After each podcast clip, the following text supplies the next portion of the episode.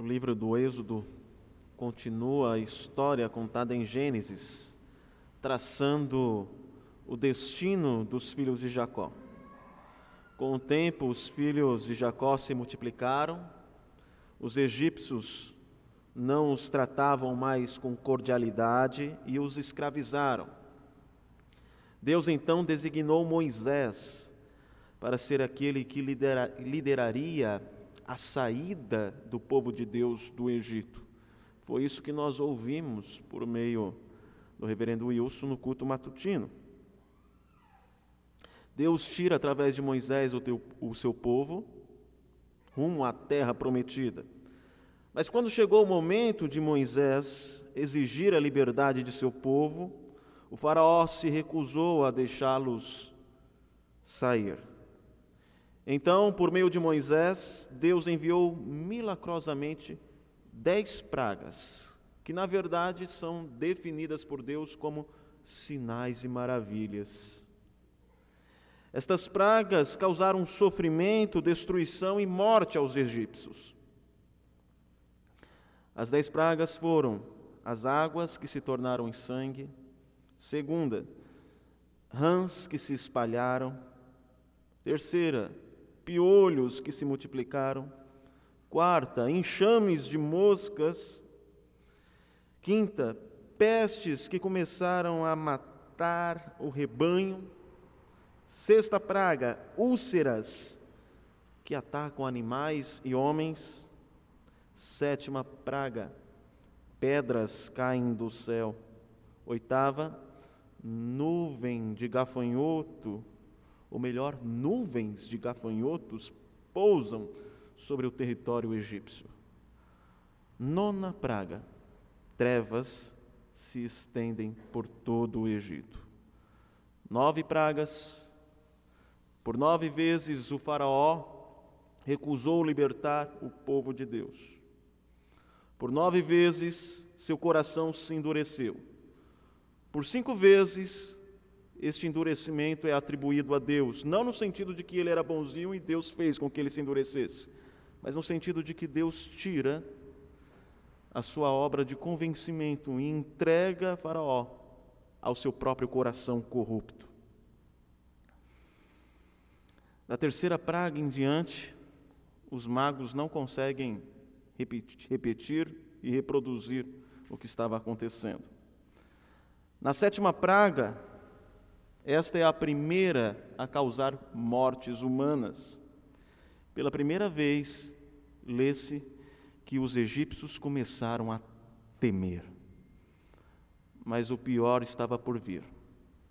Antes de você ler o capítulo 12, do versículo 1 ao 13, eu quero contextualizá-lo lendo a palavra de Deus e o dito do Senhor anunciando a décima praga no capítulo 11. Deus o faz nos seguintes termos: Ainda mais uma praga trarei sobre Faraó e sobre o Egito. Capítulo 11. Então vos deixará ir daqui. Quando vos deixar, é certo que vos expulsará totalmente. Fala agora aos ouvidos do povo que todo homem peça ao seu vizinho e toda mulher à sua vizinha objetos de prata e de ouro. E o Senhor fez que o seu povo encontrasse favor da parte dos egípcios. Também o homem Moisés era muito, muito famoso na terra do Egito, aos olhos dos oficiais de Faraó e aos olhos do povo. Moisés disse: Assim diz o Senhor: cerca da meia-noite passarei pelo meio do Egito e todo primogênito na terra do Egito morrerá.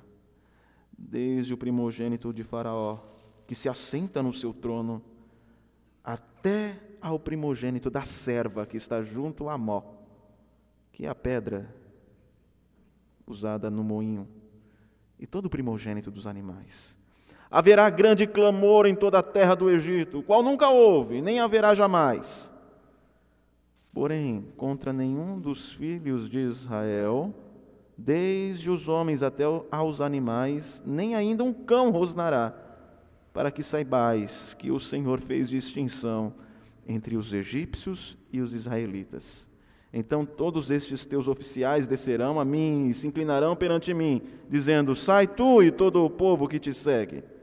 E depois disto sairei. E ardendo em ira se retirou da presença de Faraó.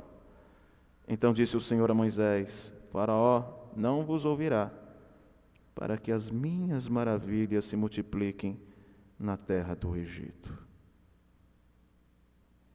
Moisés e Arão fizeram todas estas maravilhas perante Faraó, mas o Senhor endureceu o coração de Faraó, que não permitiu saíssem da sua terra os filhos de Israel.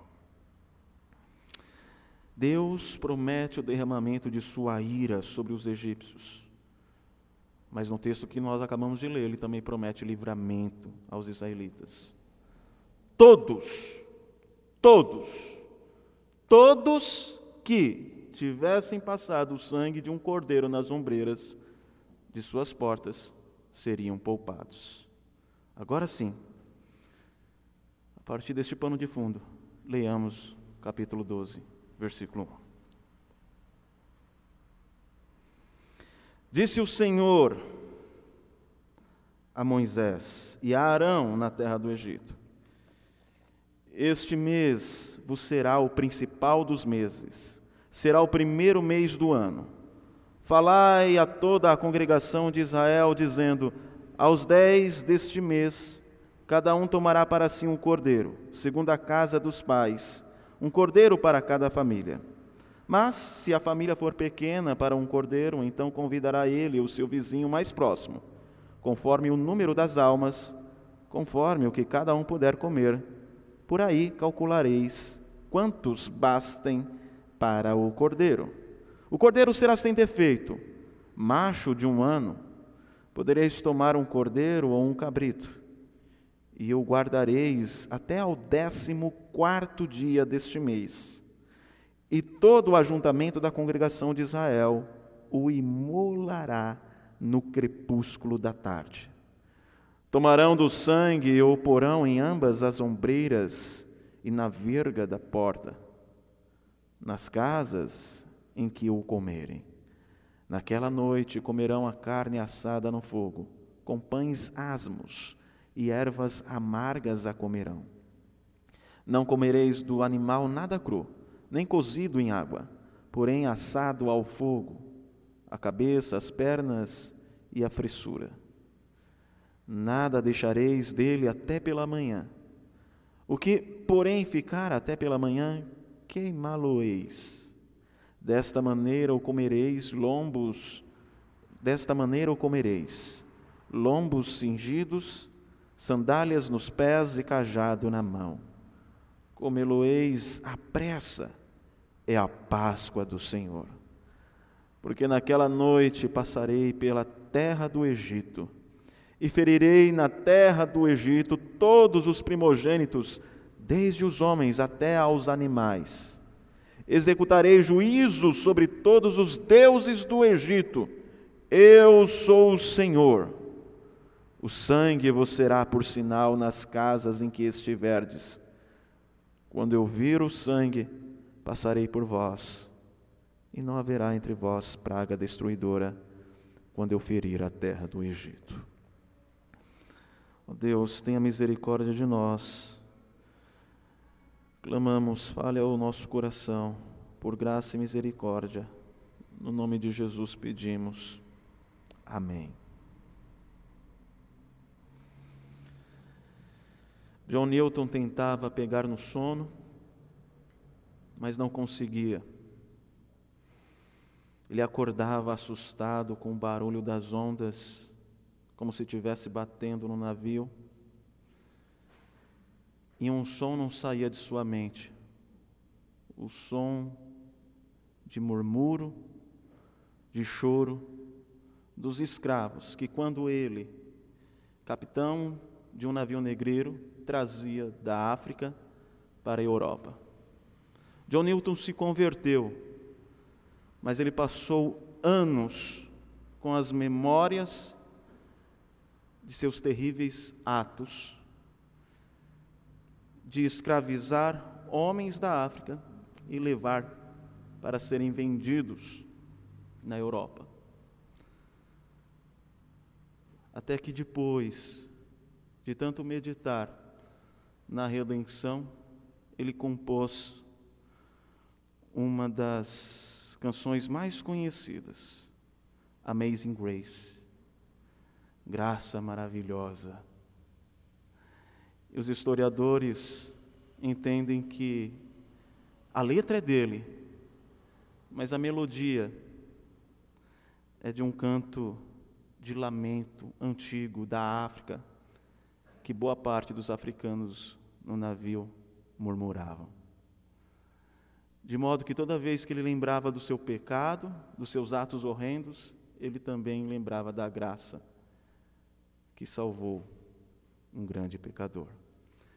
E já no final de sua vida, perdendo a memória, ele asseverou: A minha mente já não é mais como antes. Eu me esqueci de muitas coisas, mas há algo que eu não me esqueço: que eu sou um grande pecador e que o Senhor Jesus é o meu grande Salvador. Essa deve ser a lembrança de todos nós. Cristo Jesus é o Cordeiro de Deus enviado para redimir e perdoar os seus eleitos. A libertação dos israelitas do Egito e a Páscoa devem ser entendidos como eventos históricos que apresentam um paradigma da ação redentora e perdoadora de Deus. E como paradigma da ação redentora de Deus, a libertação dos israelitas nos recordará que fomos redimidos pelo pecado, primeiro, mediante a um sacrifício.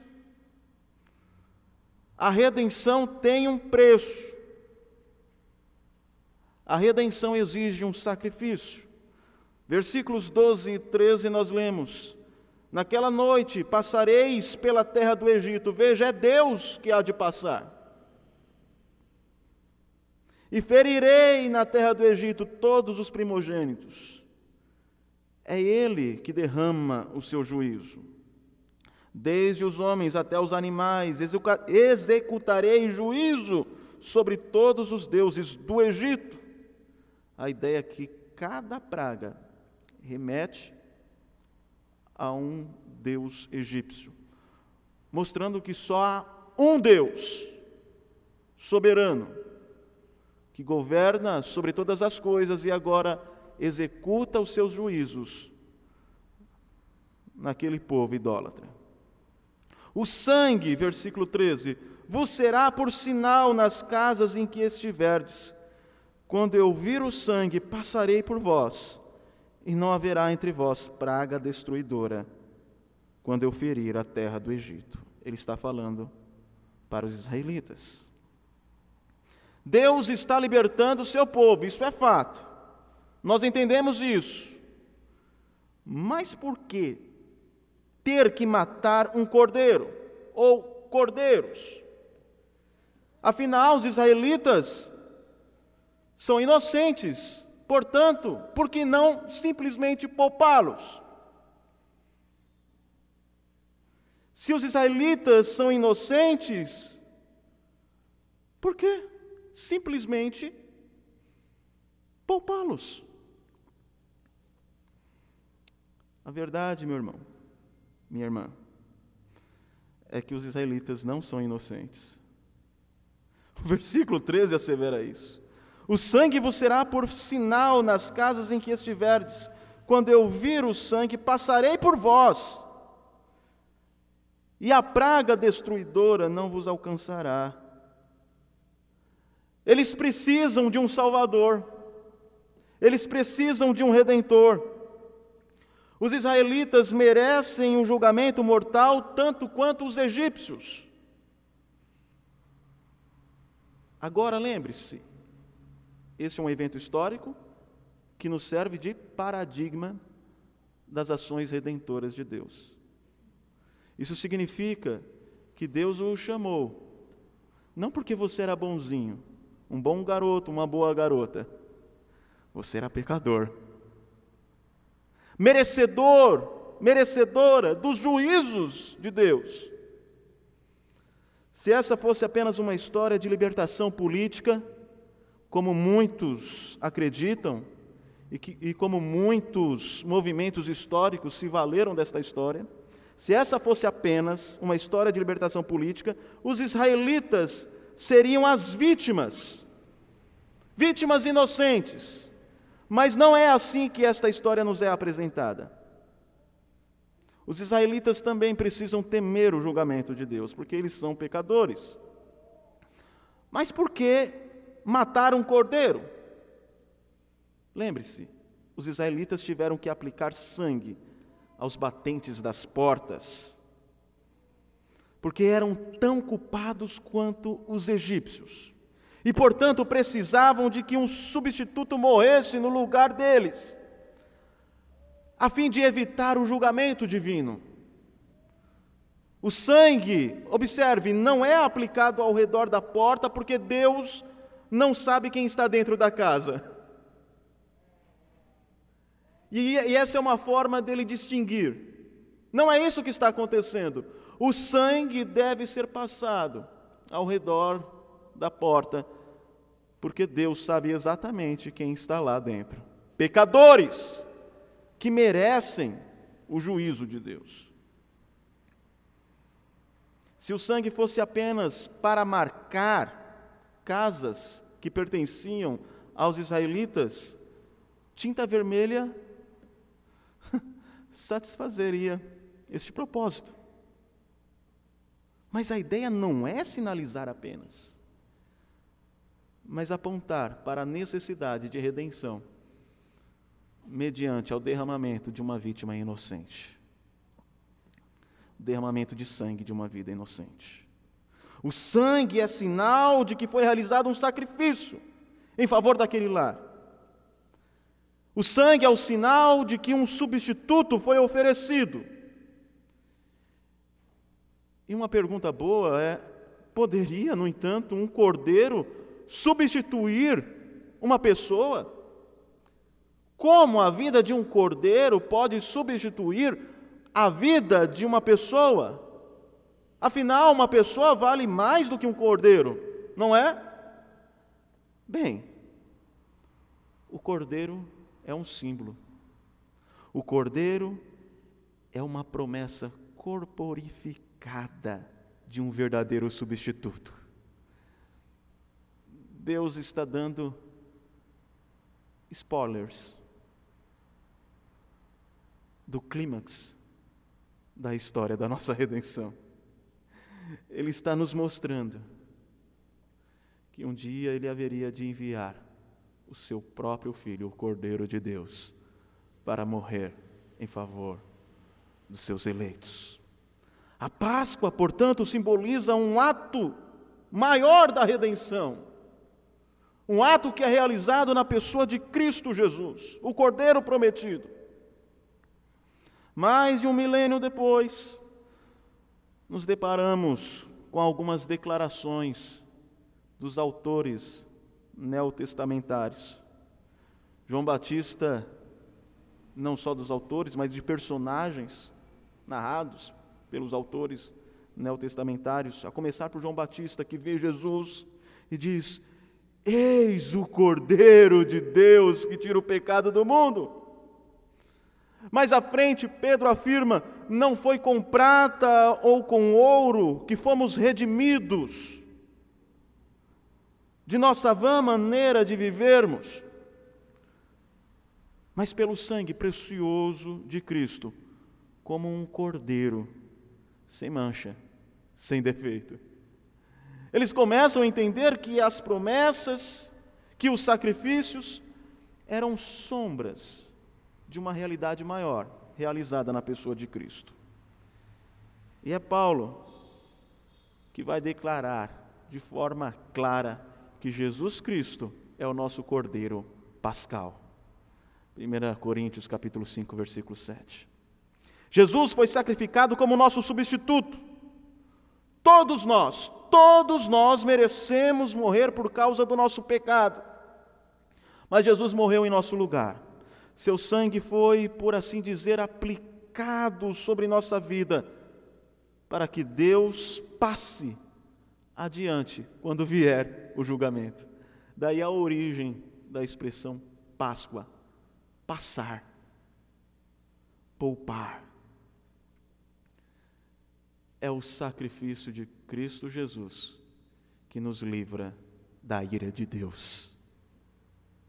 Observe, nós somos libertos, não é da ira de Satanás, é da ira de Deus, do julgamento de Deus.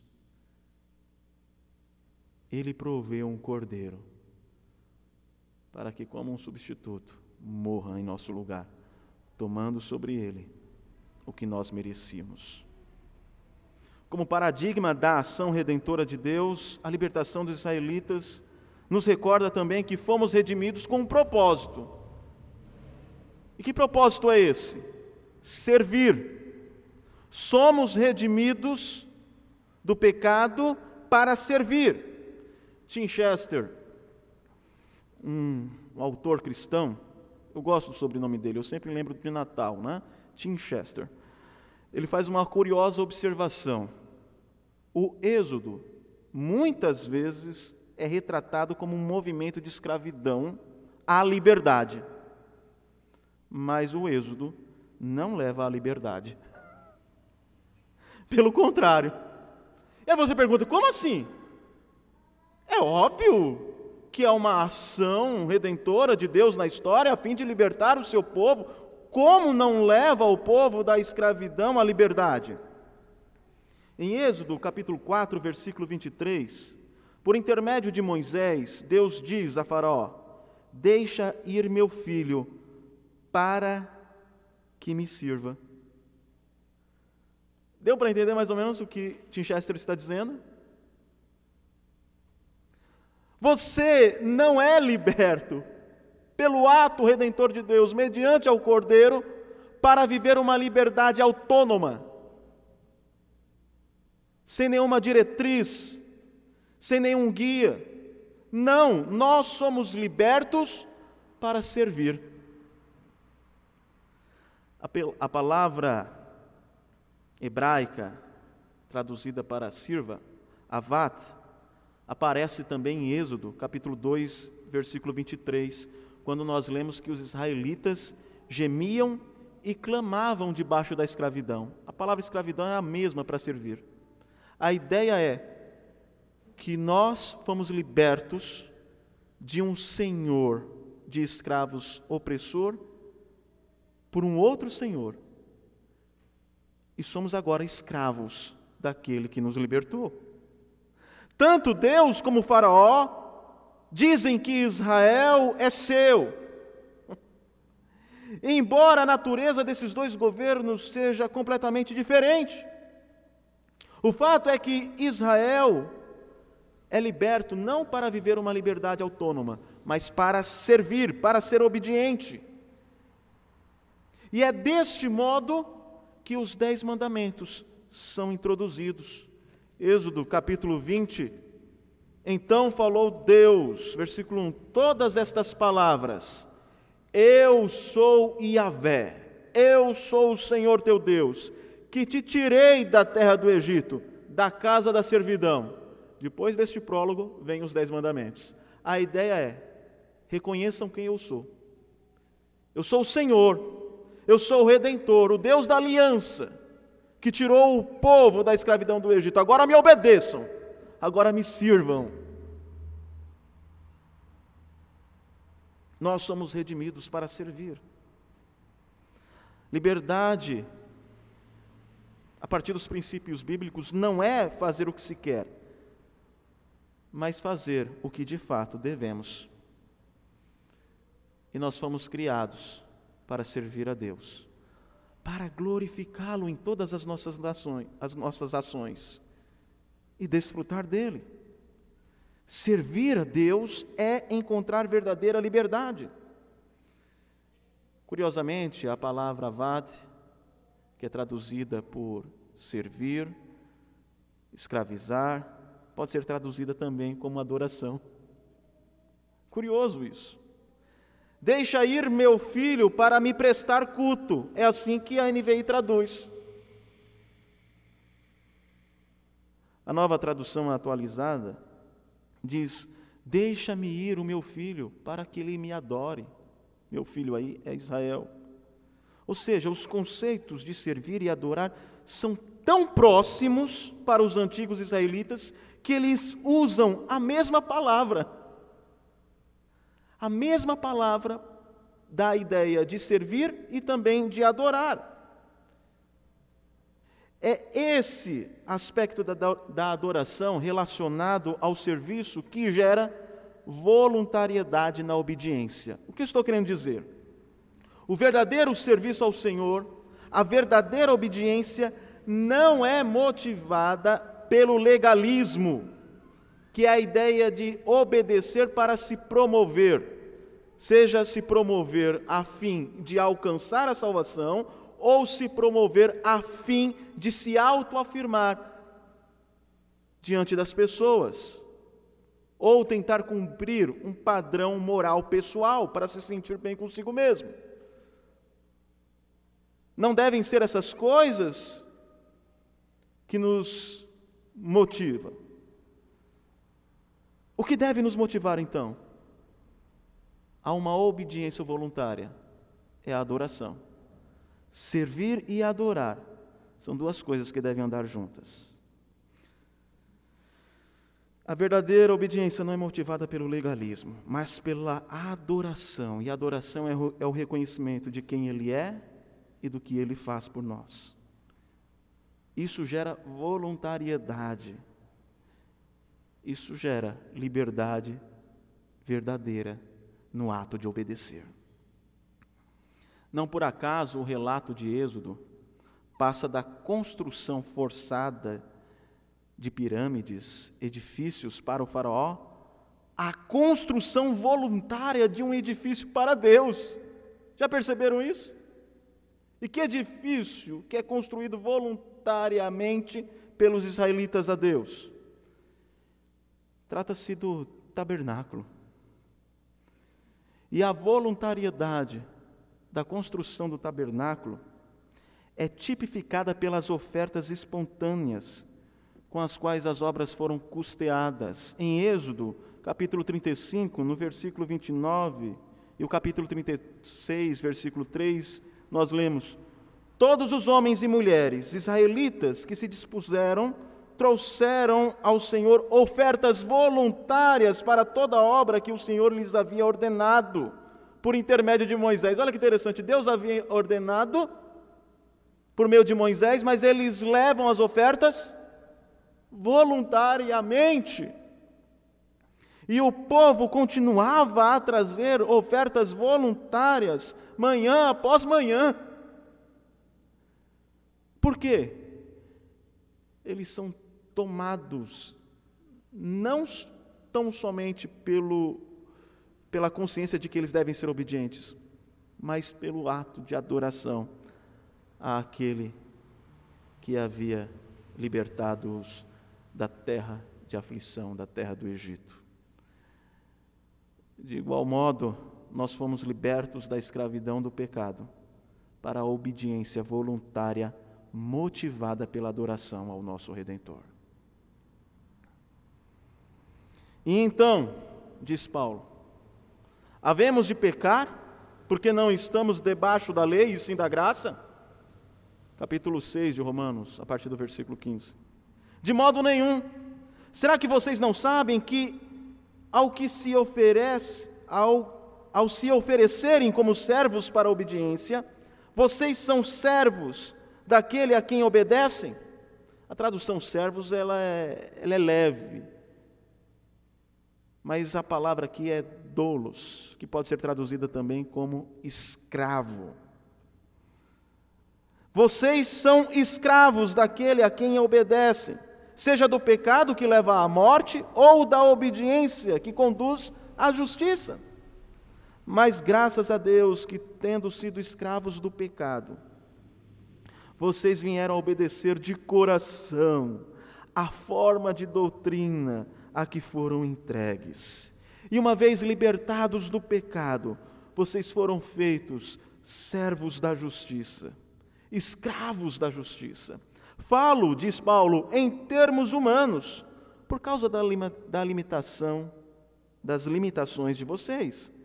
Assim como ofereceram os seus membros para que fossem escravos da impureza e da maldade, que leva à maldade, assim ofereçam agora os seus membros para que sejam servos, escravos da justiça, para a santificação.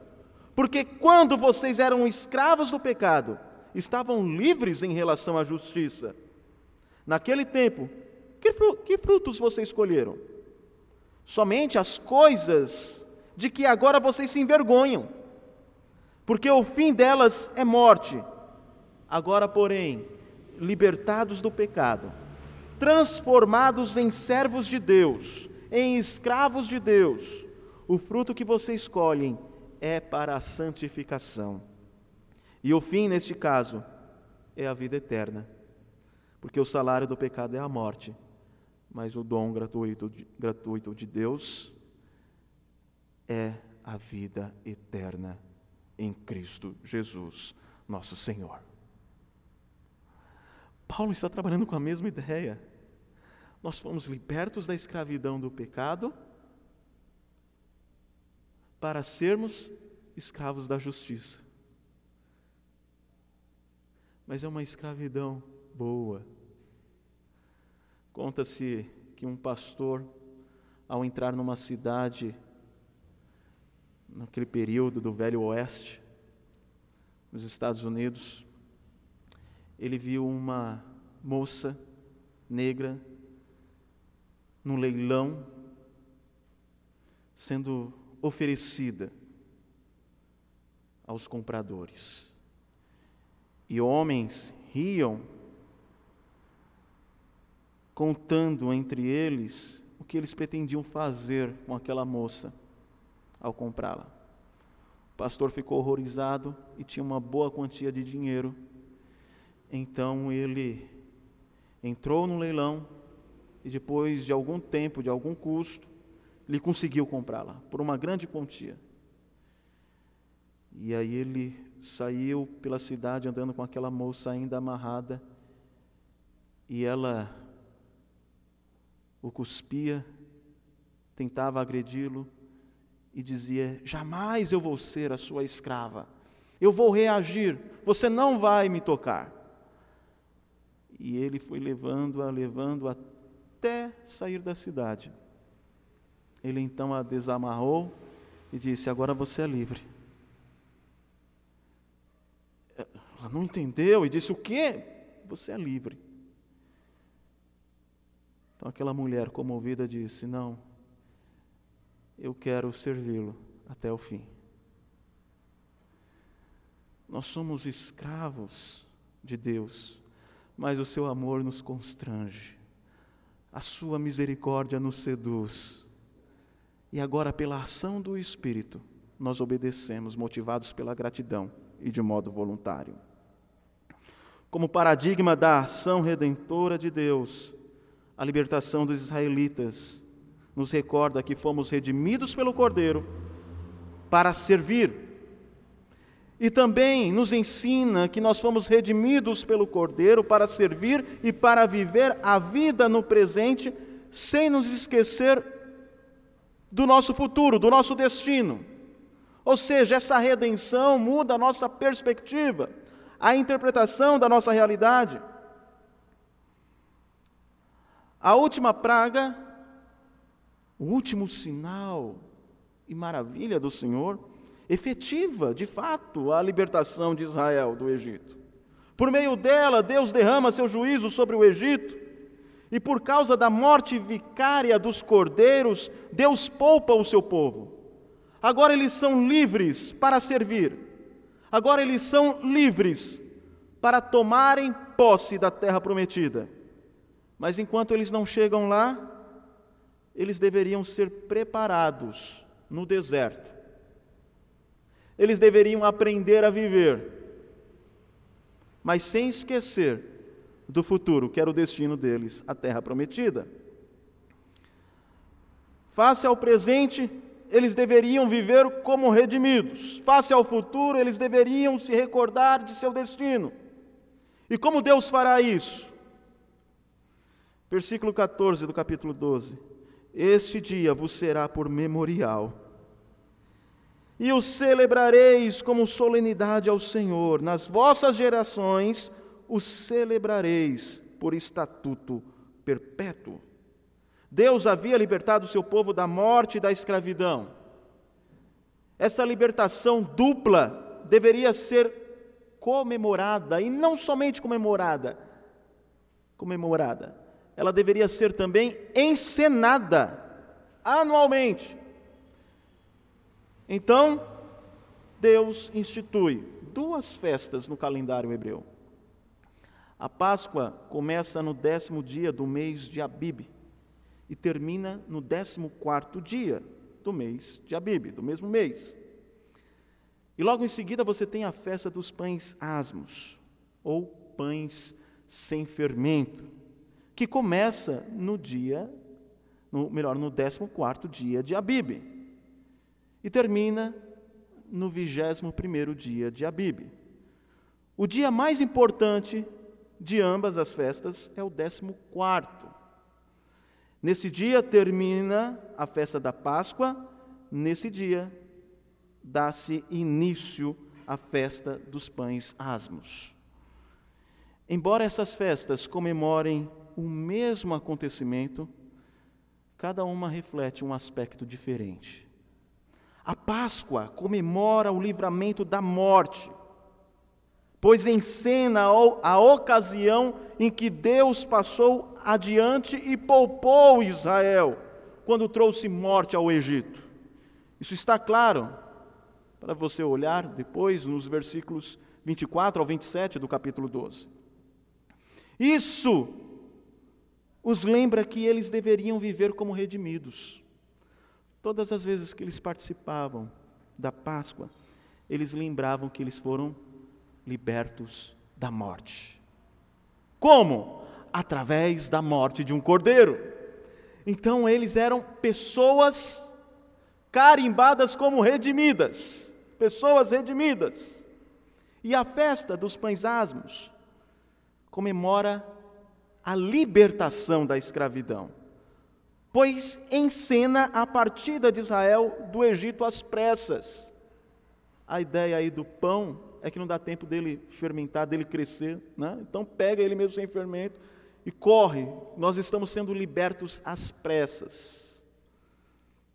Isso os recordava que eles haviam sido libertos para caminharem no deserto rumo à terra prometida. Por que transformar esses eventos, esses eventos em festas e encenações? Era para gravar na memória, ensinar às futuras gerações, porque as crianças perguntariam: por quê? O porquê desta festa? Qual a razão dela? era também moldar a identidade do povo de Deus. O correspondente atual para isso é a Santa Ceia, a Páscoa cristã, instituída por Cristo, nosso Cordeiro Pascal. Assim como a Páscoa e a festa dos pães asmos moldavam a identidade dos israelitas, lembrando-os que eles eram redimidos e forasteiros, a ceia do Senhor molda a nossa identidade como cristãos. A Santa Ceia cumpre o papel da Páscoa ao nos lembrar da nossa redenção por meio de Cristo Jesus, ao nos lembrar que porque Ele morreu a nossa morte e ressuscitou, nós fomos redimidos e agora temos vida, vida abundante quando nós obedecemos os Seus mandamentos, e vida eterna a Santa Ceia cumpre também o papel da festa dos pães asmos. Ela nos lembra que fomos libertos e que nosso destino não é aqui. Somos peregrinos, forasteiros. Nosso destino é a terra prometida. Por isso que Paulo diz: Todas as vezes que comerdes este pão e beberdes o cálice, anunciais a morte do Senhor até que Ele venha. Olha a ideia do futuro. E quando estivermos com Ele, participaremos das bodas do Cordeiro no reino de seu Pai. Esse é o nosso destino. Lembrar dessas coisas muda a nossa vida, molda a nossa identidade. Imagine um escravo de um senhor cruel. E um dia, outro homem misericordioso compra o escravo daquele senhor cruel. Uma semana depois, o antigo senhor vê seu ex-escravo. Grita uma ordem para ele. A reação deste ex-escravo é automática. E ele obedece o seu antigo senhor. No entanto, lembre-se, ele não está mais debaixo do controle do seu antigo senhor. Ele não precisa mais lhe obedecer. O que ele precisa então? Ele precisa se lembrar a quem ele pertence agora. Ele precisa se lembrar do dia de sua libertação, em que sua vida antiga chegou ao fim e sua nova vida começou. Recordar-se disso muda tudo na vida daquele escravo. Ou seja, irmãos, quando o pecado gritar uma ordem a nós, quando formos tentados a retomarmos a nossa antiga vida, lembremos a quem pertencemos. E a Santa Ceia é o melhor modo de você lembrar disso. Lembremos que fomos redimidos por um misericordioso Senhor, que entregou a si mesmo como preço para nos comprar, para nos libertar, para nos tornar servos dele. Lembremos que agora somos chamados para servi-lo, motivados pela gratidão e adoração. Lembremos que somos peregrinos nesse mundo. Nosso lugar é a terra prometida com o nosso libertador. Depois destas coisas, vi, e eis grande multidão que ninguém podia enumerar, de todas as nações, tribos, povos e línguas, em pé, diante do trono e diante do Cordeiro.